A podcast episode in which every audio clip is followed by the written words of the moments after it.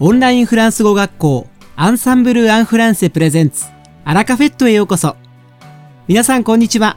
パーソナリティの野瀬祐介です。この番組はフランス語学習をメインテーマにネイティブに通じる実践的なフランス語表現や日本人学習者が間違いやすい文法のポイントなどをわかりやすくお伝えします。また、リスナーの皆さんからのお便り紹介や講師へのインタビューなども随時お届けします。本日のアラカフェットの担当は響先生です。それではどうぞよろしくお願いします。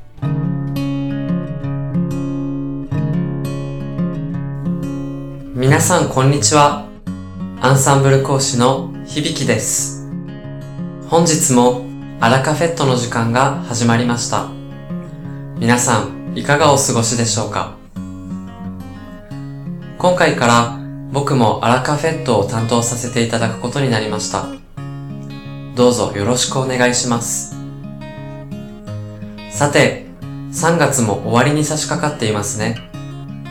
思えば、僕が初めてフランスに行ったのは、ちょうど6年前、2013年の3月でした。羽田空港を深夜に出発し、時差の関係で次の日の早朝にパリに着いたのですが、なんとその日は3月にもかかわらず大雪でした。とても寒かったのを覚えています。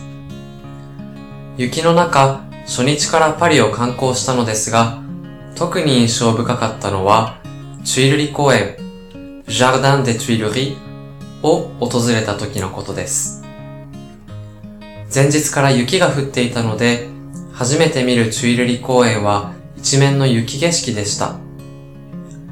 なので半年後、留学のためにフランスに戻ってきた際にパリを再訪した時は、緑と水がいっぱいのチュイルリ公園を見て、同じ公園とは思えませんでした。残念ながら雪のパリを目にしたのはそれが最後。夏の晴天ももちろん素晴らしいですが、道路いっぱいに積もった白い雪も街のグレーがかった建物をより一層引き立たせ、パリらしい独特の美しさを感じました。ちなみに、雪に覆われたという意味のフランス語は、オンネジェ、オンネジェと言います。形容詞ですから、名詞の後ろに置いたり、動詞、エートと一緒に使います。オンネジェ、ぜひ覚えておきましょう。さて、本日のアラカフェットは2部構成でお届けします。第1部は僕、響がお届けするフランス語レッスンです。会話ですぐに使える短く簡単で覚えやすいフランス語の表現をご紹介します。そして第2部は今回からスタートする新企画です。アンサンブルの生徒様通称アンサンブルメイト様の学習法を入門者から上級者までレベルに分けてシリーズでご紹介します。では早速本日のフランス語レッスンを始めましょう。先ほどのお話の中で雪化粧の取れたチュイルリ公園を同じ公園だとは思えなかったと言いましたが、これをフランス語で言うとどうなるでしょう？なるべくなら短くシンプルに言いたいですよね。そこで便利なのが動詞 reconnaître です。reconnaître, reconnaître と発音します。もうお気づきかと思いますが、connaître と関係のある動詞です。reconnaître これだけで識別する同じものだとわかるという意味で使うことができます。なので、この動詞を用いて、私はそれが同じものだとわからなかったという文をフランス語にするとどうなるでしょうか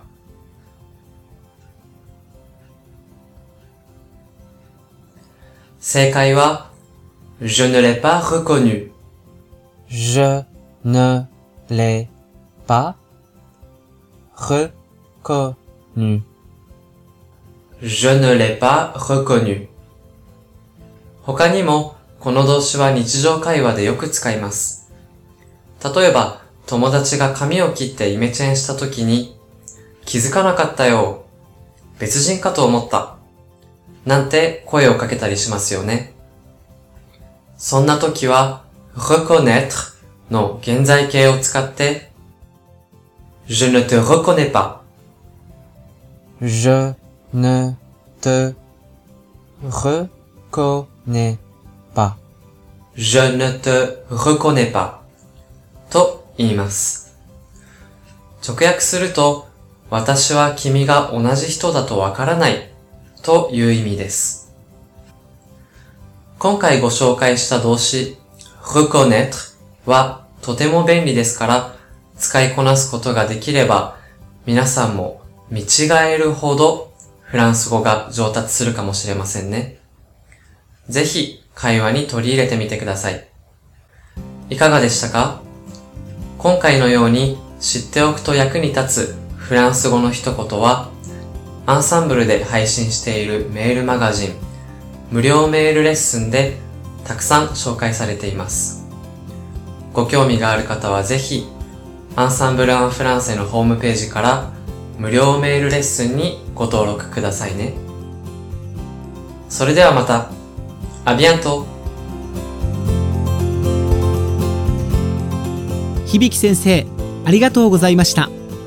アラカフェットは日本最大手のオンラインフランス語学校アンサンブル・アン・フランセがお送りしていますこの番組を聞いてくださっているすべての方にフランス語学習に役立つ特別なビデオ講座およそ1万円相当をプレゼントしています。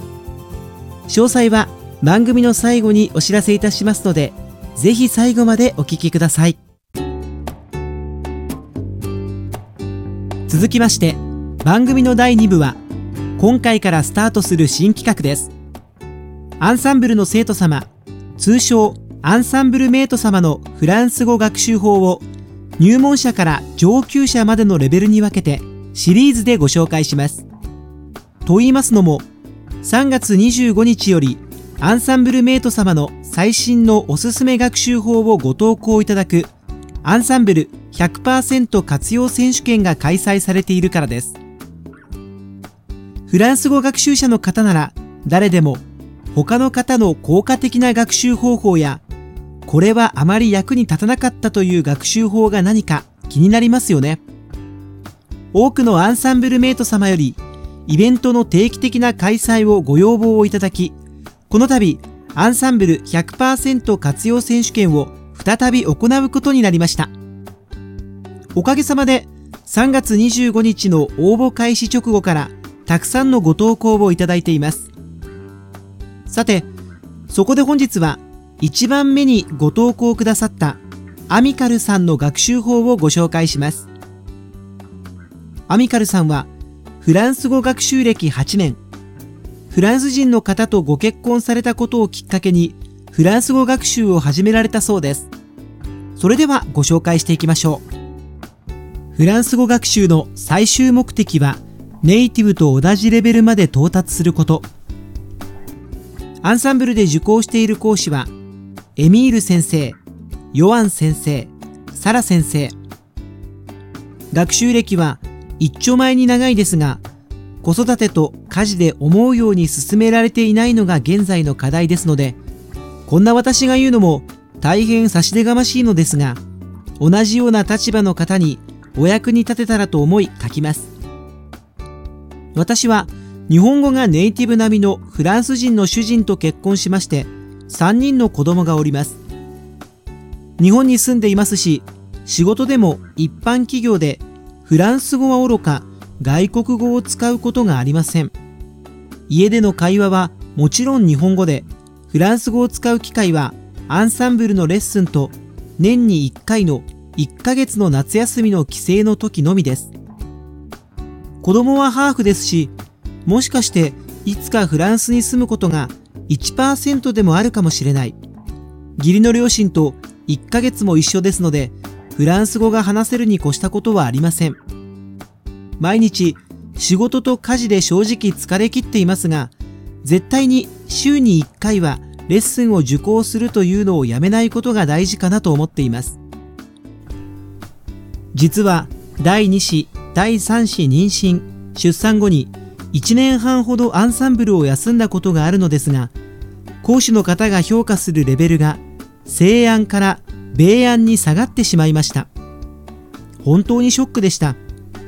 現在は再開して半年になりますが、米安からなかなか上がりません。実際、以前のようにどんどん口からフランス語が出てこないことを実感します。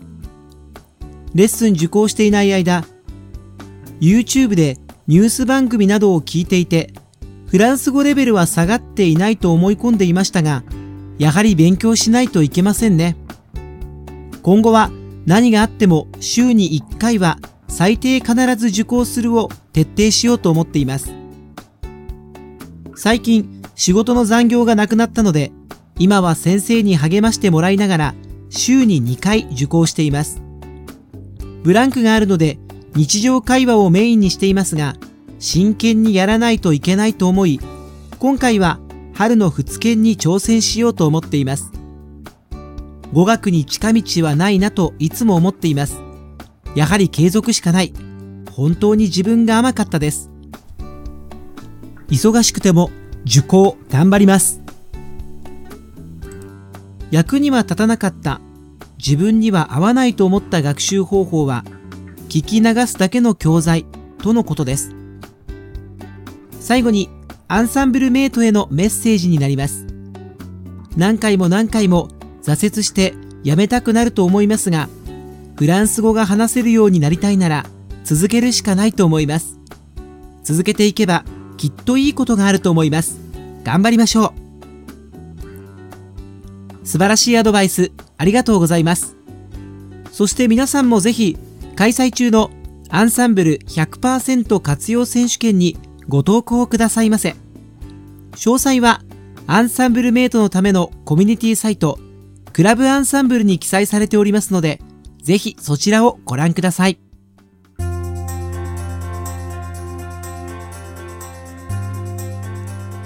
さて、本日のアラカフェットはいかがでしたでしょうか？この番組は毎週金曜日をめどにお届けしています。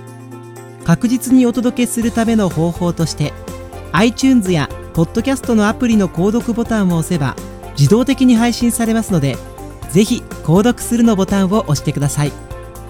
また番組では皆様からのご感想やフランス語学習に関するご質問をお待ちしています。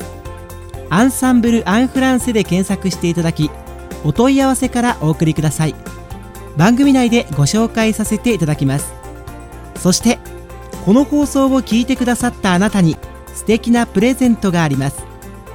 アンサンブル・アン・フランセお問い合わせ宛てにお名前アラカフェットを聞きましたと明記して送ってください。フランス語学習に役立つ特別なビデオ講座をプレゼントします。たくさんのご応募お待ちしています。それでは皆様また次回の配信でお会いしましょう。素敵な週末をお過ごしください。